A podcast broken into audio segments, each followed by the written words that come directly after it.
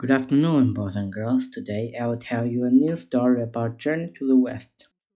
The Black Bear Spirit. Okay, let's begin the story. Wukong glared at the two scared priests. The robe is gone, he cried. Where did it go? We don't know, said one priest. We trust to find it, added another. But it was in the room and it didn't get burned at all but it was no find anywhere. Wukong's iron bar instantly appeared from his eye. Grow, commanded Wukong. The monkey swung it toward the two priests, but before the bar hit them, it dropped from the monkey's hand. Wukong fell to the ground, trying to in his pain. It hurts, it hurts, he cried. Monk was quickly reciting the tight headband spell. Wukong rolled around, kicking and screaming. The two priests jumped up and backed away. Stop reciting the spell, Wukong yelled at the Tang monk. I'm begging you, I won't hurt the priest. The Tang monk stopped, and Wukong stood up. The monkey took a deep breath and pulled the iron bar back in his ear. The Tang monk looked at the two priests. You really don't know where the robe is? No, said one priest. The head priest ran away last night. He didn't have robe with him. Wukong tapped his chin. A monster demon might have stolen it.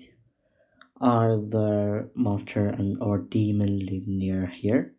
Some people believe there are monsters on a mountain nearby said another priest. This is a black bear spirit. I'll go see if the, he, the bear looked the robe, said Wukong.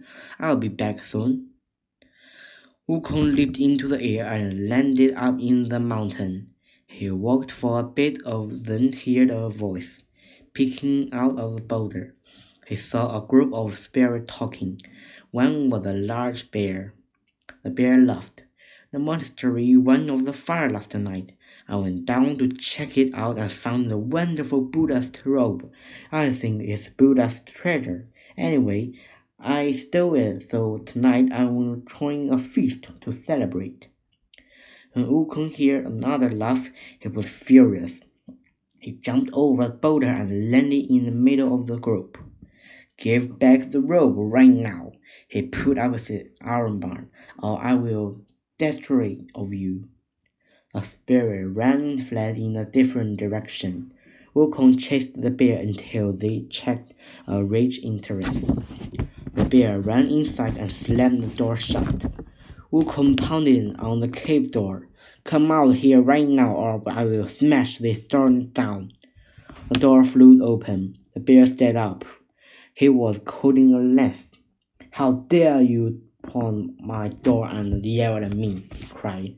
You stole my master's robe, said Wukong. I can do whatever I want, said the bear. I am the Black Wind King. I am the most powerful monster in these mountains. I am Sun Wukong, king of the fruit and flower mountain, said Wu Monkey. I caused lots of trouble in heaven five hundred years ago. The Jade Emperor's entire army couldn't defeat me. The Black Wind King snorted. You don't impress me. He jabbed his lance at Wukong. Clang! The monkey blocked the lance with his iron bar.